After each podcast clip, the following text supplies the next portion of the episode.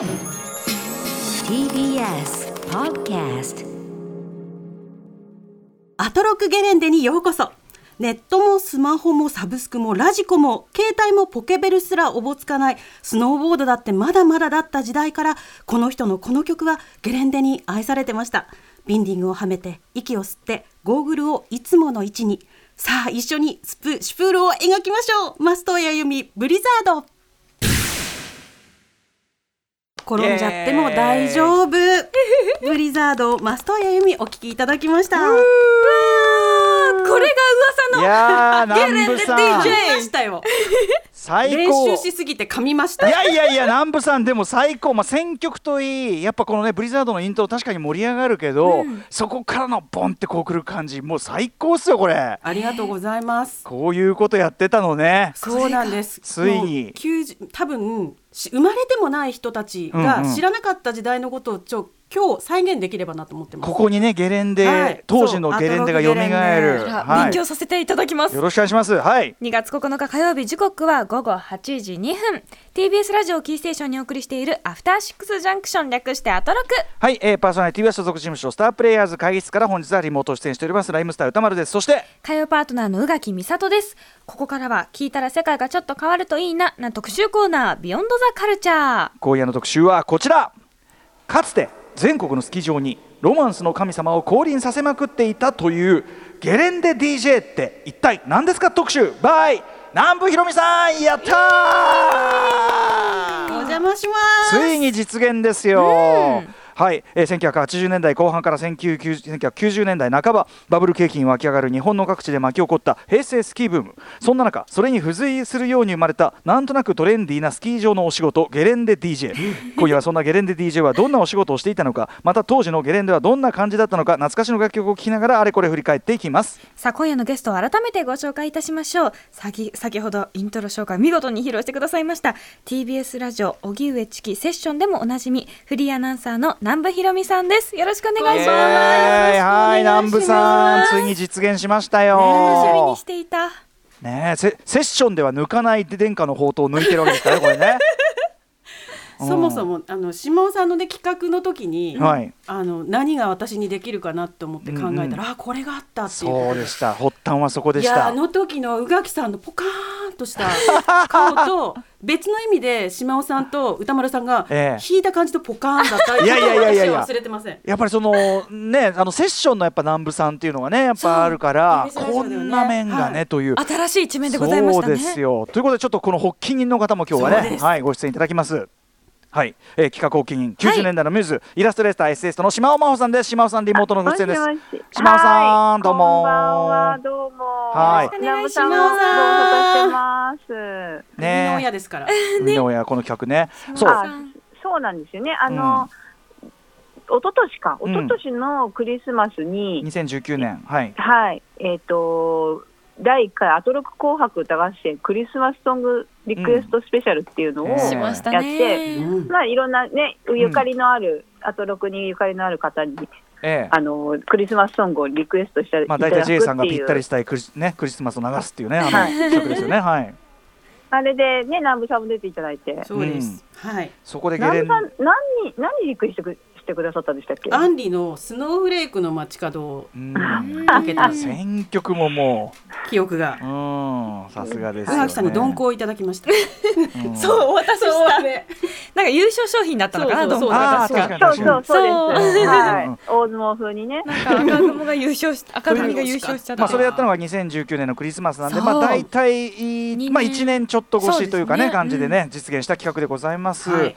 さあ、あそうですね。まあ、南部さんはね、あのセッションご出演の後ですから、今日 TBS にそのまま居残っていただいて、はいちょ僕がこっちでリモートにいるのに南部さんね、いらしていただいて、ちょっと申し訳ないんですけど。いえいえいえいえいえうんよろしくお願いします。はい、お願いします。これもでもあのねセッションが早い時間になったからこそですよね。いつもだったらほら準備とかさ、今はね今羽伸ばしていただいて、うん。楽しくいきたいと思います。楽しくはい。といったあたりでじゃあお二人のプロフィールを改めて宇垣さんからご紹介お願いします。はい南部ひろみさんは岩手県花巻市出身のフリーアナウンサーラジオ短波で株式市場じゃ市場や経済ニュースを担当後 JWAVE ニュース室勤務アナウンサーとして7年間を勤務。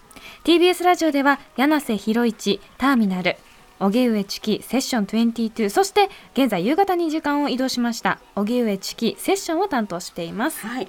そして島尾真帆さん東京生まれのイラストレーターエッセイスト。平成9年に漫画女子高生 ゴリコでデビュー。そんな説明までしてくださる。んですね主な著書に「真帆ちゃんの家」あ「マイリトル世田谷」「スーベニア」まあ、島尾さんは月1回月刊島アワーにてさまざまな企画を行ってくださっております。確かに島尾さんのプロフィールをこんな改めて言うってなんかあんまないもんね。新鮮。もうね島尾さんいつものって感じですけどうん。これねちょっと失礼な話ですよ。毎回これやんなきゃダメだこれね。確かにもう本当にいいよいいよ。うん。丁寧にやってきますよこれは。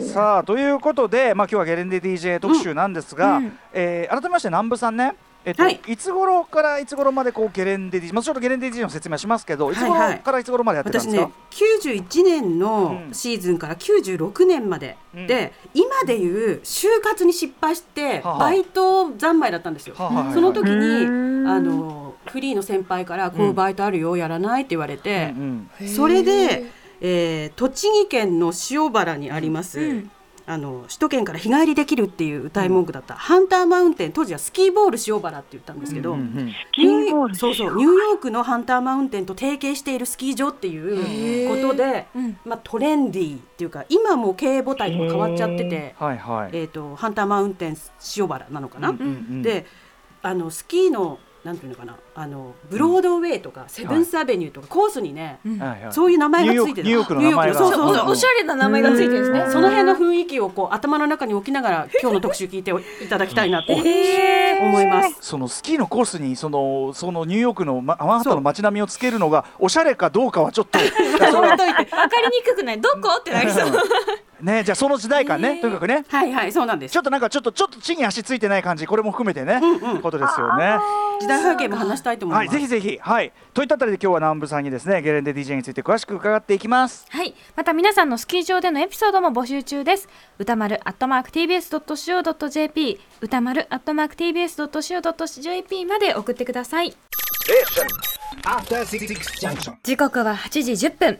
TBS ラジオキーステーションに生放送でお送りしております。アフターシックスジャンクション今夜はかつて全国のスキー場にロマンスの神様を降臨させまくっていたというゲレンデ DJ って一体何ですか？特集。はい、えーゲストは TBS ラジオ荻上チキセッションでもおなじみフリーアナウンサー南部ひろみさんとイラストレーターエッセイスト島尾真帆さんです。お二人引き続きよろしくお願いします。ちお願いします。よろしくお願いしますなみに今日 BGM はもうすべて南部さん選曲で。はい。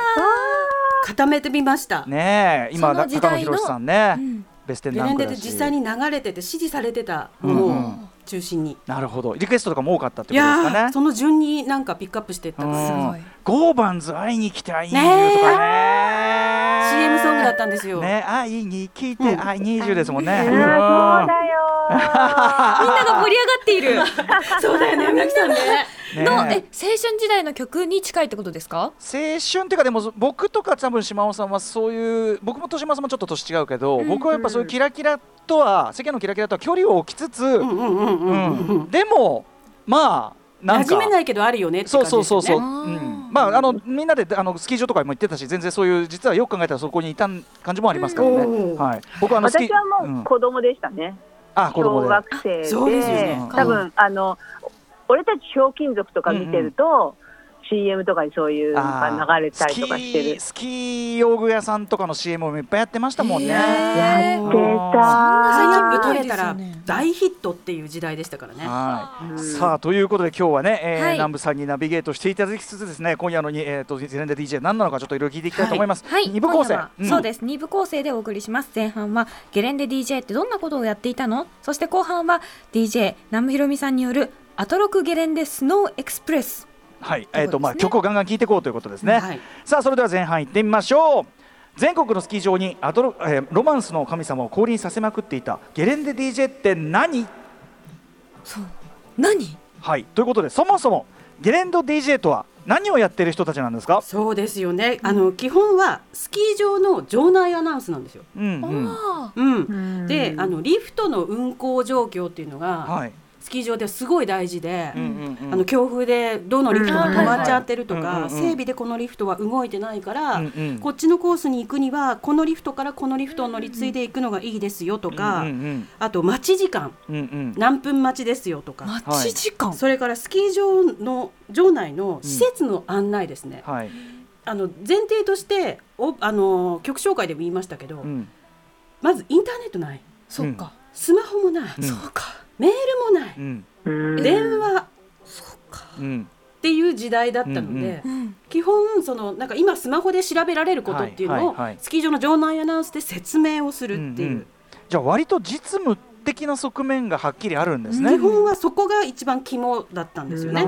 であとスキースクールのキッズにおかあの預けてるお父さんお母さんにあと何分で終わりますからそろそろお迎えの時間ですよっていうのをカウントしてあげたりっへていう作業とかすごい細々あったんですよ。あと今日あの天気。うんうんうん。ウェザーリポートをはいはい。当定時然そっか。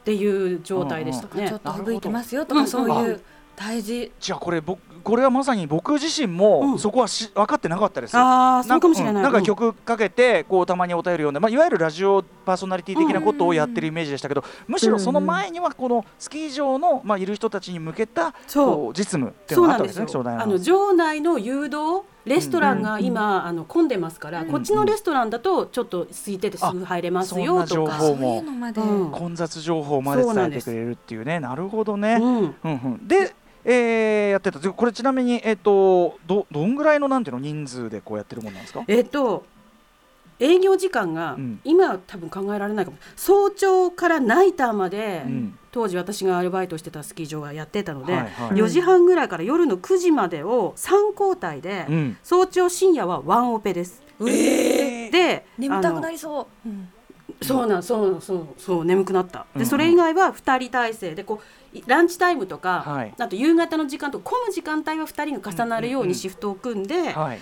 でワンマンスタイルの DJ うんうん。だったんですよ。はい。あの一人で喋って一人で曲をかけて。そう機ん。材10連奏の機材 CD2 台と、うん。CD プレイヤー2台とカセットデッキ2台を操作しながら、うん。こうタイムテーブルがあってミニ FM みたいに。うんうんうん。であと時計の代わりもするからああ今時刻は何時になりましたっていう政治は必ずそうか。入れてって。え大変？きっちりそうだ本格的だったんですよ。あーだからまあ本当にある意味正統派ディスクジョッキーですよね。その曲も選んで喋ってお便りも受けて全部それをワンオペでやるアメリカの DJ とかそうですけそうどそうなんです。その辺もこうあのアメリカのスキー場と提携しているっていうところをあーそっかそっかそっか踏襲してたのかなと今なるほど思いなるますけど。ほど。なるほど。えそのえっとシフトの要するにスタンバってるうん人数は何人ぐらいいるんですか？その。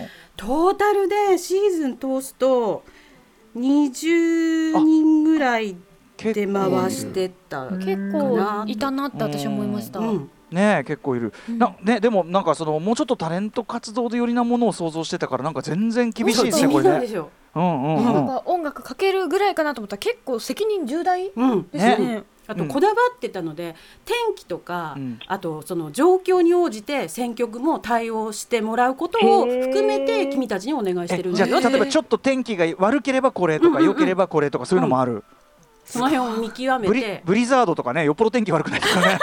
そうリクエストを別にしてっていうあ感じで。リクエスト。あ当然リクエストも受け付けてる、そううん。あのこう場内アナウンスの後に、うん。えっ、と11時い午後1時、夕方4時っていう時間を確か設定してて、ちょっと時間ちょっとうろ覚えですけど、でリクエストタイムっていうのを設定してたんですよ。うん。でそのそれぞれが一番組ずつうん構成するっていうか、リクエストうんで、うん。であのレス各レストランにあの、リクエストこう歌本みたいな、カラオケの。で、うんそその中にあるやつで、うん、選んでリクエスト書いて、うんでポストに入れてもらう。それをあのゲレンデ内ははい。パトロールの,、うんあの人たちがスキーヤーが集めてきてくれて持ってきてくれて、回収して。そうその日のうちにもう届くってことですか？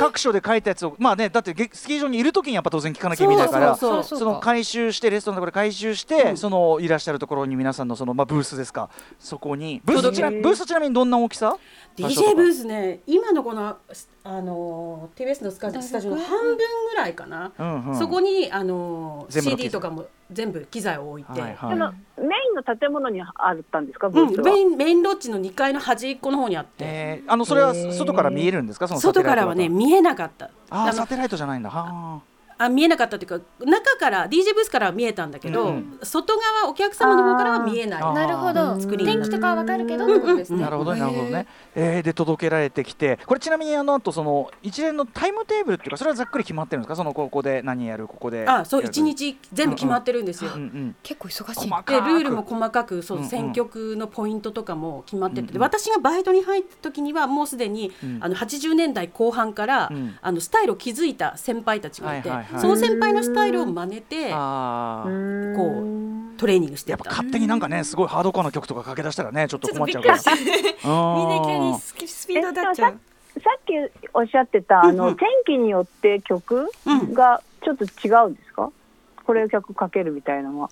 うん、あのやっぱハードなうん。こう選曲にしちゃって晴れてる時はいいんだけど、うんうんうんエアロスミスとかかけてても、ええええ。でもなんか吹雪いちゃってる時にはなんかなるべく円矢とか。落ち着いてねっていうんそうういう曲そういう方向で選あー。曲そこも含めてお仕事内容ね。なるほど。ちょっと全体の雰囲気をこうコントロールするというか、うん。うんで人によってやっぱり選曲の雰囲気とか好みとかも違うからええそれであの3人いるんだよっていう説明を当時部長さんにさ選れました。曲の幅のためにも。うん。多様性のために。へー。すあとこれうんあごめんなさい。歌謡曲とかその洋楽とか、もう全然それもルールががあって基本は洋楽ベースでうん。でリクエストタイムの時間だけ邦楽をかけていいっていうルール。だったそうなんだ。そうなんですか、うん。やっぱどそれはやっぱあれですかね？どっちかというと歌詞とかにこう耳取られないようなやつがいいってことなんですかね、うん、くなんかこう雰囲気。く、うん、雰囲気区別をつけるためっていうか。あとそのスキーヤーさんも注目しやすいじゃないですか。この時間帯を聞けばっていうあのリクエストの動機にもなったっていうか。日本語のこれみたいなそうのが邦楽聞くんだ聞きたいって思ったらうん。リクエストを書くっていう行動に移ってもらえるように。ああそううん。か特別感というか。そのメリハリもあるんですね、うん。なるほど。えでおこうお便りというかね書いてあってどういうリクエストカード。リクエストカードそうどう？いうかリクエストの曲の前にちょっと曲になんかこうメッセージもついてるってことですか？そうそうですそうです、これなどういうことが書いてあるんですか？か告白系がやっぱりね多かった。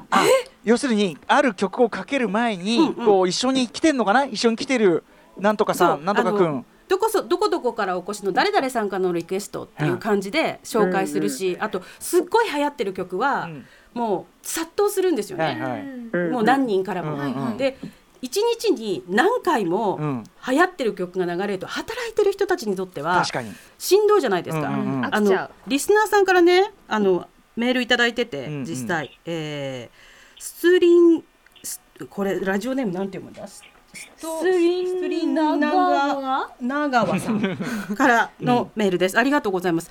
私のスキー場と音楽の思い出といえば中学生の時のスキー合宿、AKA 強制雪山幽閉イベントであるある。とま泊まりがけでスキーをしていた時のことです。雪山でスキーしかやることがない中当時大流行していたレミオロメンの粉雪が体感2曲に1曲ぐらいのかなりの高頻度でゲレンデに響き渡っておりもうええわと若干げっそりしてしまいました。もしあのスキー場にゲレンデ DJ がいればそんなこともなかったなと考えてしまいますと。なる確かに、ほどね去年か一昨年ぐらいずっとレモンかかってた。そう先週のあの このコーナーの告知のところで、はい。あの宇垣さんがその話をしてうんうん。やっぱりヒット曲がかかるっていうのは今も昔も変わらないんだなと思って、だけどそこでやっぱりそのディス DJ という一個かまして、そのバランス取らないとそればっかりかかるってことになりかねない、そのためにこのあの部署っていうか作ったんだよっていう説明を当時のその部長さんから。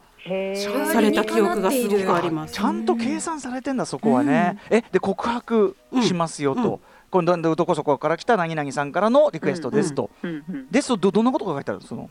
まあうんなんだろう好きですとか、まあすごいダイレクトですよ。あの、もう、ま、ど真ん中愛してますとか。何々くん好きですね。そうあとこの曲にメッセージ込めましたよで愛してる聞いててくれてるといいなみたいな。ただねスキー場のゲレンデではうん。ドップラー効果がかーかって、はいはい。はいーうん DJ で喋ってるラジオみたいにこんなクリアには聞こえないから曲だけ覚えていられるように、はい。思い出の曲とか、はい。来る前にあのみんなで聴いてきた曲とかを選んでるよってことが熱く書かれてる。あなるほど。なるほど。その状況もちゃんと鑑みて、うんうん。うんチョイスされてんだ、うん、でその時にあそうこれ言いたいと思ってた、はいはいこの曲がもういっぱいかけた。出ました。このイントロ。チクチュン。テクトゥーはい。そりゃそう。東京ラブストーリーね、うん。ラブストーリーは突然に。はい。り。で、うん。当時ねなんでこんなにこの曲リクエストいっぱいあるんだろうって思ってたんですけど、うん。東京ラブストーリーの理科とカンチはうん。スポーツ用品販売店にあそうですね。働いているっていう設定なんですよ。あそれもあってうん。なんか理科とカンチになりたいっていう。理科と感知はでもひれんですけどね、そうですよねあいつらは。でもあの一番なんていうのかな印象的なシーンをうん。何回も何回もこうみんな見るわけじゃないですか。であのハッピーエンドになりたいというより無理かもしれないけど、うんうん挑戦したいとかあと自分の頭の中で流れてることが実際に流れてほしいっていう。この瞬間、このトゥクーンの瞬間に、テクテーンって、俺の頭の中の曲実際に流してっていうのが一番この曲多かった。ずーっと。だから90年から96年まで何度流したこあとか。そう。ま。でも確かにこうはっって思うときにみんなの中でかかる曲ではある、うん。ありまあだますよね。ってツクツーンがさもうその代名詞になってんだからね。実際転びそうになった 相手の手を取った瞬間にこれがチュクチュンって流れたらもう 確かに。もう恋じゃん。運命成立じゃないですかいやでもじゃん。現実でそれ流れたら俺笑っちゃうよ。いや歌丸さんはね。歌丸さんは。でもこう、はってこうちょっと夢見る系の方だうんとキューンってなる気がしますね。あそう。トレンディードラマ絶世だしうんメディアを上げてうん若者たちに恋愛を進めてきた時代のレク装置だったわけですよスキー場って。これはね言えてみよう南部さん確かに。ううん。メディアを上げて若者に恋愛を進めてきた時代本当に言えてみよなそそんな恐ろしい時代があったんですか？う。まあそれもいやあり恋せよ怖くない？ね島尾さん。ありましたありましたいや91年の若者でこれ流れて笑う人いないんじゃない？ですかそんな霊長系の若者は。いやだからだからこんななってんじゃない？の、うん。まあでもさそうそうそう。でもそれもそうであの要はクリスマスにさ恋人となんとかでとか、うん。そういう文化のまさにあれですよ。一つですよ。赤プリみたいななことそうですか？そうそうそうそうなるほどなるほど。うん。ねだって私をスキーに連れてってとかもあったじゃないですか、だからもうまああのホイチョイ、ねホイチョイになりたいんだもんみんな。うんうん、ホイチョイホイチョイのそうですねホイチョイ何的かになりたい。ホイチョイ的な世界というかすませんそうそう。ホイチョイ。ホイチョイプロダクションっていう、まあ、あの広告代理店の皆さんが、あのやってた、まあ、これ説明長くなりますがその、まあ、80年代バブル的なその空気感文化みたいなのを非常に牽引していったと。なるほど。はいはいはいうん三部作でね映画があったんですよ。まあ、あの私をスキーに連れてって以降やっぱりスキーブームね本格化したところもありますからねやっもうぱね火付け役だったと思います。あとあと87年テレビではネルトン・ベニクジラ団であちょっと待ったを言いたかったっていう時代でもあったんですよ。ああれもだからこれ宇垣さんに説明必要ですよね。はい、名前が長いって思いました。トンネルズさんがねはいやってたまあお見合い恋愛リアリティショーというか、うんお見合い番組です、その若者。でそその中でまあ面白おかしくその恋愛というのをまあエンタメ的にというかねあのバラエティ的に見せるんだけどあれもやっぱりその恋愛の成就というのが一番のご褒美としてうん。設定されている時代の本当に象徴かもしれないですね。うん。タカさんチェッね。クね。そうそうそうそうそう。そリアリティショーに近い。う。まあそうですね、うんお見合い番組リアリティショー、そうそうそうそう、分そう。いう感じになって。面白かったですけどね、やっぱね。ううん。うん面白かった。じゃあそんな時代感をちょっと踏まえつつね、はい。感じですかね。なんか変わったこうなんていうの？変わったリクエスト変わったリクエストメール告白とかありませんでした？なんかあのねうん。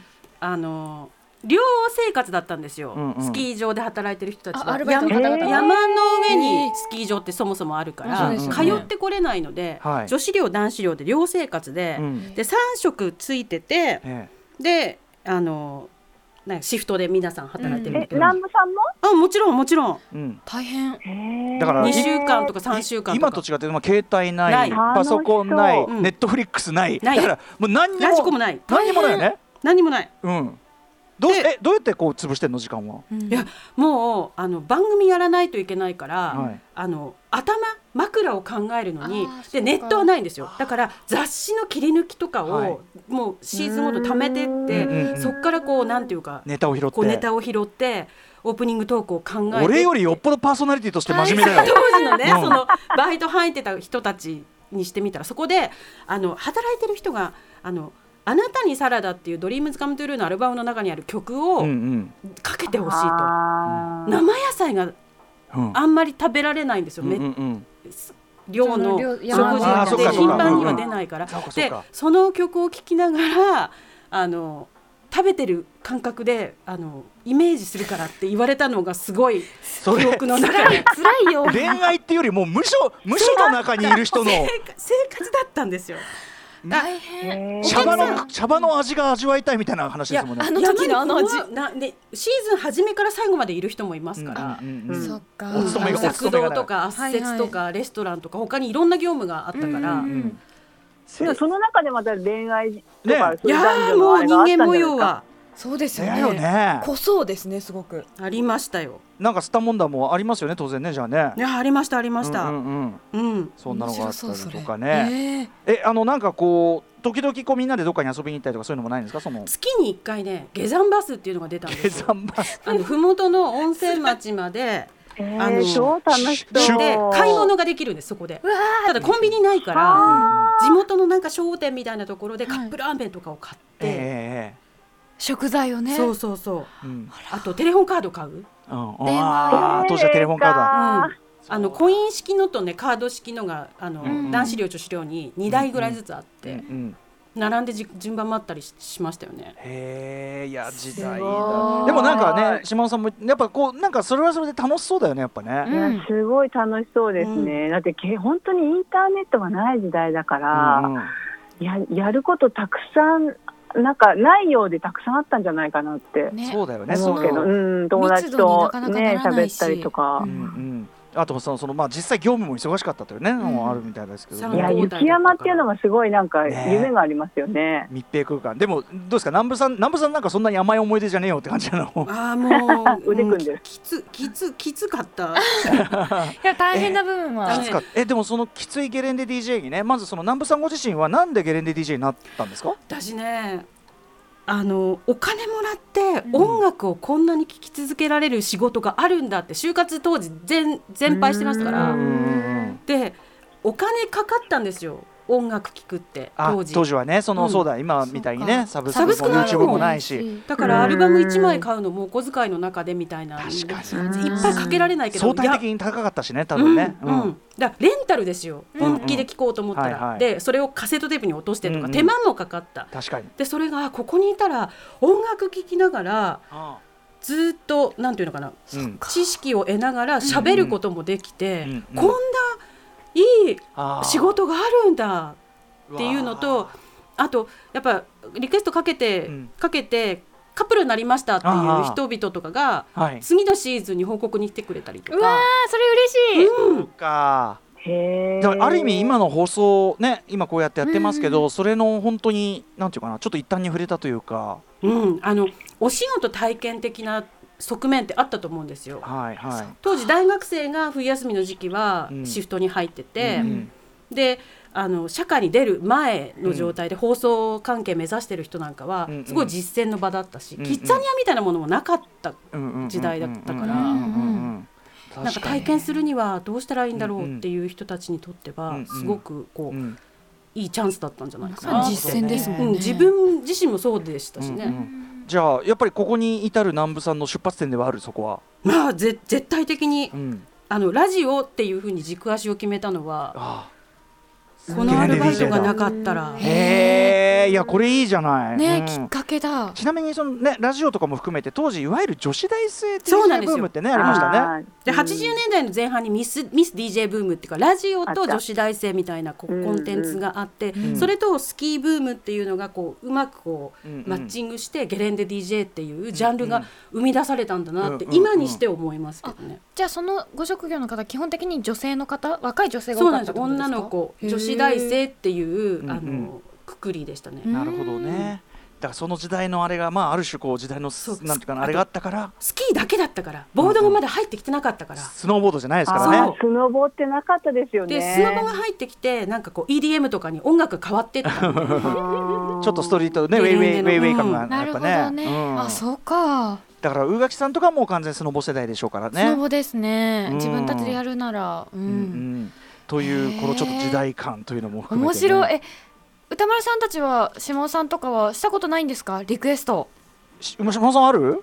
いや私はその小学生とか中学生ぐらいだったから、うん。スキー場には行ったことあるけどリクエストはしたことなくて、うん。でもとにかく初めてそのスキー場に行った時にこんなになんか上げ上げの音楽がかかってる空間だと思,、う思ってなくてすごいびっくりしたのをい覚えてます。やそうだよね。だってさ山なのにさ。そう雪山に行ってもうみんなでそのスキーするものかと思ったら、なんかスキー合宿的な、うしたらもう急にユーミンかかってて大音量で、で若い若いっていうかもうねお姉さんコンブレとか着てた着てるような。コンブレ当時コンブレ流行ってそうコンブレ紺色のブレザーネイビーのブレザーが流行ってたそれがね流行ったの。そう。うん。まあ、みん。なねそのでか髪の毛前髪巻いてソバージュみたいな女の子たちがみんな行ってて、うんいやこんなところディスコみたいなところだなと思ってびっくりしました。ねあと実際ディスコあったところもね多分スキー場によってあるし。カラオケボックスとかうん。まあ僕らはもう僕はもうすっかりもうあの要は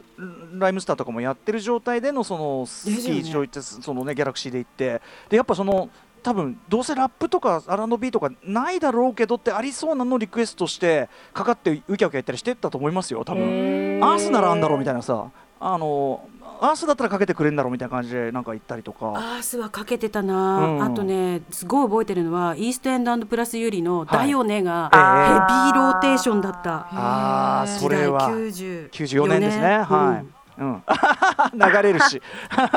この曲、うん。もうかかりすぎてて。あそう。そうでした。で働いてるあのレストランの子たちにもう好きなんだけどなんかもうちょっと一日何回かにしてほしいって。ああそんぐらいだ。減らしてそう。だからリクエストカードをまとめて1回に流すっていう、あそうきだからきその80年代間というかそのバブルの流れが90年代半ばぐらいまでその雰囲気としては続いてたんですよね、まあ、うん。実際の経済とちょっと遅れて影響するところもあるからということですかね。うん。はい、といったあたりいゲレンデ DJ の基礎知識皆さん宇垣さんどぼうですか、やりとではい。つかめましたでしょうか、なんだか見えてきました。なんか華やかな世界が見えてきました。そうなんかねあのいろいろチャラチャラしててとか、そういう時代ではあったんだけど、まあ、それはそれでその時代のね楽しさとかそう。うんうん良さもあったりしてってことなんですよね。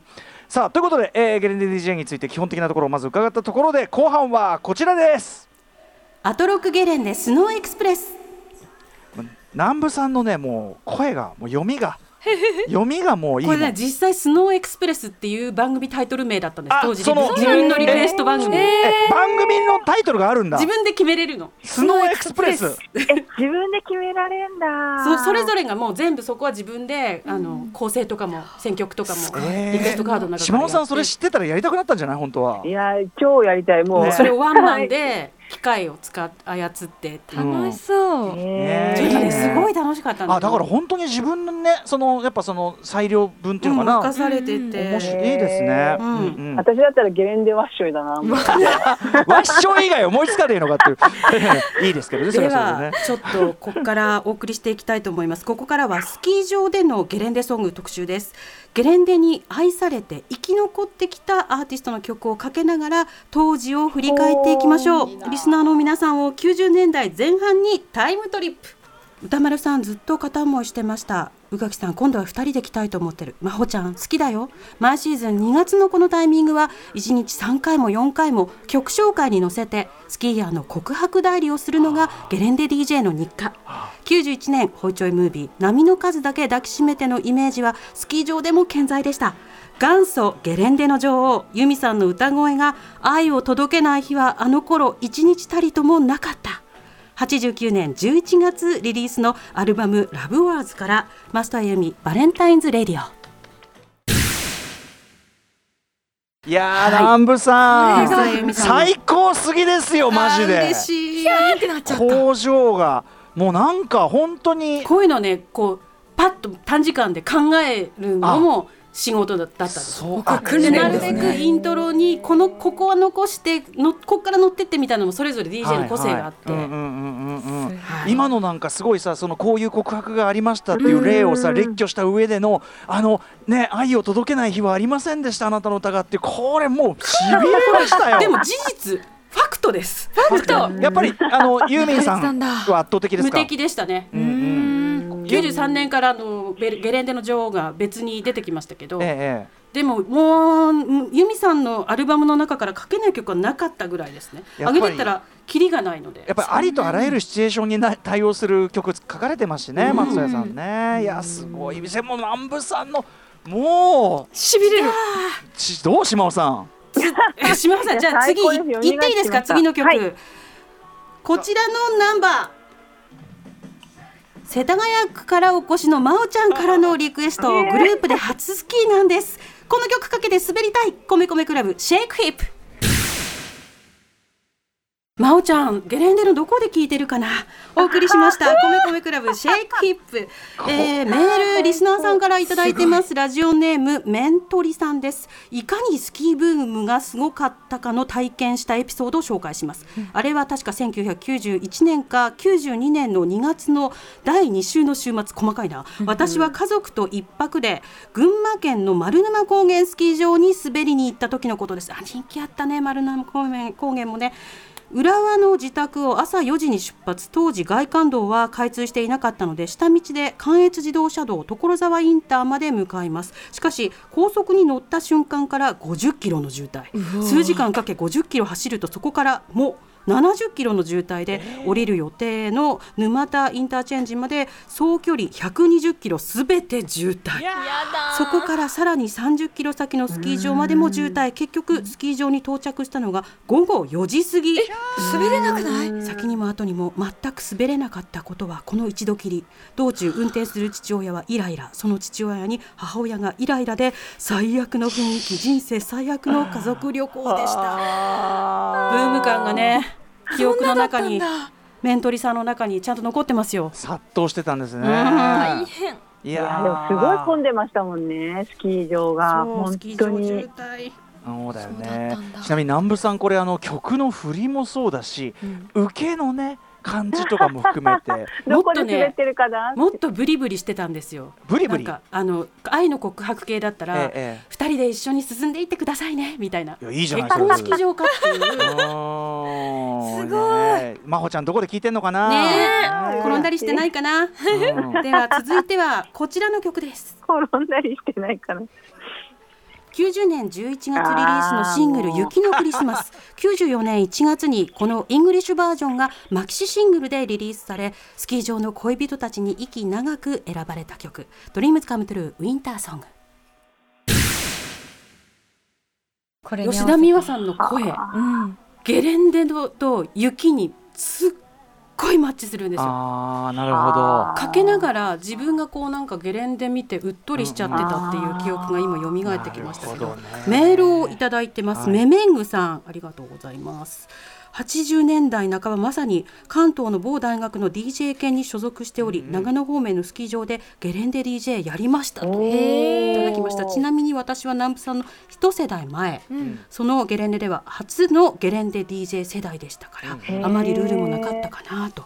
先輩ですよ。この方々のこう掘り起こしてもらったものを、はい。さらに時代にこうママッチさせてったっていう感覚ですよね。最初の試行錯誤のね時期とかも当然あったんでしょうからね。はあ面白いな。これちなみにデレンデジって今はいないの？やってるとこまだあると思うけどこのスタイルはないかもしれない、うんあー今もうボードが入っちゃったかあらー選曲自体が変わってるああそっかもうずっと優。先流してるみたいなうんところもね多いかもしれないですね。ね。はいはい。どいやでもね楽しい南部さんいいよ。あもうなんかありがとうございますちょっとなんかいるいる感じ。ねもう太陽いやゲレンデにいてもらってる雰囲気がリスナーさんにも届けばなと思って届いてるとお俺全然滑んないでずっとあの直道でカレー食ったりゲーセン行ってるだけだけどリクエスト。してくださいよ、うんリクエストね。とかね。そうそうそうそうそう、ずっとふてくされて遊んでましたけど。うんでは次はこの曲モーグルスキーヤーたちが挑むコブコースが山頂付近にありまして、この曲 BGM に滑りたいってゴンドラに乗る前にリクエストカードを届けてくれる人もいるぐらい人気でした。ケニー・ロギンスデンジャーゾーンなりきるお手伝いです DJ の仕事はどのタイミングで聞くんだろうと思ったら、ねえこれ、まあ、トップガンブームがね当然あってね、はいみんはい。なそうこぞって MA1 来てた時代ではありますけどこんなさだってさスキー場でデンジャーゾーンってダメだろうって思ったんだけど ちょっとこうスリルを味わいたい人には、コブをこうこうドゥンドゥングッグッってやっうんうん気分が上がるみたいな確かに主人公になれますもんね。なるほどね。な。なんかぐっと世界観に入るんですよね、スキー場だとね。確かに他に何もないからさそうそうそうそのもう雪とすね、その通り歌丸さん、うん、無心になれるもんな。は入りやすいっていうか気持ちがこう音楽とね、うんうん。完全にその滑ってる自分とで一致しやすいんですねやっぱね。海とかじゃこうはいかないですよね。そうね。うん。海は、だから要するにそうだね。海はもっと周りにいろんなもん見えちゃうし、ね。う。うん。んこうゴーグルして、うん。あのもううん白い、自分の世界。ね銀世界でうん。滑走していくっていうのが、そうだね曲の世界観に入ってくるん滑。走だもんね。もうすでにそれがさ。そう。うんうん。しかもこう滑ってる時って目の前のそのルート以外見るのすごい危ないから、うんうんうん。虫になれるんですよね。虫になるんだよね。スケボーに多分近いんだと思いますけど。海でそれやろうと思ったら本当にサーファーとかになるしかないけど、皆さん気分盛り上がってるところで、はいはい。ラストチューンはこちら、あら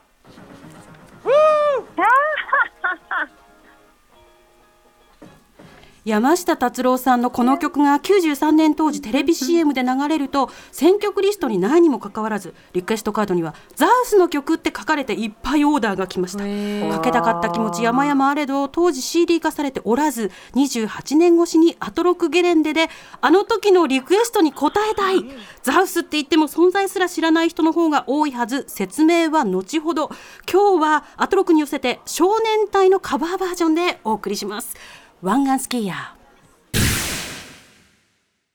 豪太さんリスペクトっていうことで少年隊バージョンの湾岸スキーヤー。まさに昨日ね気が利いてるこれ。これあの随分確かにおっしゃる通り随分後になってベスト版で初めて CD そうなんです少化されたんです。年よね。隊とあと山下達郎さんもね、うん。あの Spring Summer Autumn Winter in Snow のこの頭文字でザウスっていううん。世界最大の屋内スキー場がうん。千葉の南船橋にあったんですよ。はいはいはい。ザウスありました。うん。CM ソングだったんですけど、うんなんかいやいやザウスの曲リクエストかよって 当時思ってたんです確けど確かに。ただね気持ちはわかる、うんうんうん。分かったんですよ、うん。すごいときめいたから、うん。うん、いやーそうかそうか。でもねなんかその果たせなかったリクエストをですね、はい。今ねようやくこの番組でこうこんな叶えられてということで、島尾さん歌丸さん宇垣さんありがとう。いやこちらこそいや なんていうかねあっという間時間来ちゃったけど、やっぱこれ本当だったら一日中これがかかってるわけじゃない？そう。なんかそのいる空間っていうかこうなんかその時代のあの空間にいる感じしたしさ、うん。うん。その時は俺ブスかブスか文句ばっかり言ってたけどやっぱ なんか悪くなかったなって気がします。よ今だからいいなって思います。今から見ると。今から見るとね、まあ、うん。当時は当時でいろんな問題あったんだけど、うん、いやいや素晴らしい時間でしたよ南部さんイベントやりましょうよスキー場で来スキ年ー場で。うん やった行きたい私。いいねそれね。うん。ありだねそれね。ねこの滑りたい。なんていうか知恵を絞って新しい形のスキースノボゲレンデスタイルを、うん。アトロクから、そうだね。この時代にふさわしいのができるかもしれないですね、確かにこれね。から作られていくん。だと思うはい、いや南部さんでもあの普通にやっぱゲレンデ DJ 背景のお話とかその時代感も含めてめちゃめちゃ勉強にもなった上にこの多幸感。本当にありがとうございます、ああいいえ。もっと話したいこと山盛りあったんですけど削りまいやしたこれだいや第一 弾ですからこれはね。ねはい。またお聞きして、うん。ということで、えーお知らせごと最後にお願いします。南部さん、はい、お願いします、えーっと午後3時半から TBS ラジオで放送してます。TBS ラあ荻上チキセッションぜひ聞いてください。もう毎日ね小野さん、はい。はい。そして、えー、下尾さん。あ私は特にお知らせはないですね。あの いつも通ってる接骨院のあのせんあの担当の先生が辞めちゃうって言うんです。えどこに次どこ行こうかなって思ってます。それは大変ですね。これねはいね。いや、はい意外ともそれは大変な問題ですよね。いやうんーねナブさん澤田さんもね素敵でし 素敵でしたねっていうか、うん。うちの澤田いいでしょあ澤田大記っていうねね。あのタランティーノのインタビューしてした時の歌丸さん並みにね、うんこううちの澤田いいいややろええやろって思いました。はい。はい。まあねということで、まああの南部さんこれめちゃめちゃ楽しいから、冬になるたびかなやっぱ基本的にはね。本当に？おお願いしますよ。ねいいんですか？毎年聞きたい。毎年やりたいこれ。えー。開きましょうゲレンデをっていうからさ。南部さん TBS ラジオはさ冬になるたび冬限定でこの南部さんのさその なんだっけ？このえっ、とスノースノープエクスプレス。スノーエクスプレス？ノーエクスプレスを解説すればいいんじゃない？確かに。いやいやいやいやいや。なんかそれポッドキャストみたいな感じでこう耳に入れてうん。滑りたい、そうだ聞きなねがら、うん、今だったらそのああいうエアポッ Spotify ツとかでね。聞きながらの方そういういらっしゃるし。番組もありじゃない？いやちょっと本当に南部さん素晴らしかったですよ。なんかね一曲かかるごとに拍手しちゃってた。うん。本当もうなんかそれが嬉しかった歌村さんの。うん。いやうおもーってなってて。うそう見事なもんでした。同じ曲聴くのも全然違う。はい。まあ時代感感じていただけたならね。はい、うん。あの知ってた方もね知らなかった方もこれでちょっとね味わっていただければと思います。ということで南部さん島尾さんありがとうございました。ありがとうございました。ありがとうございました本日はゲレンデ DJ 特集でした。After Six Junction.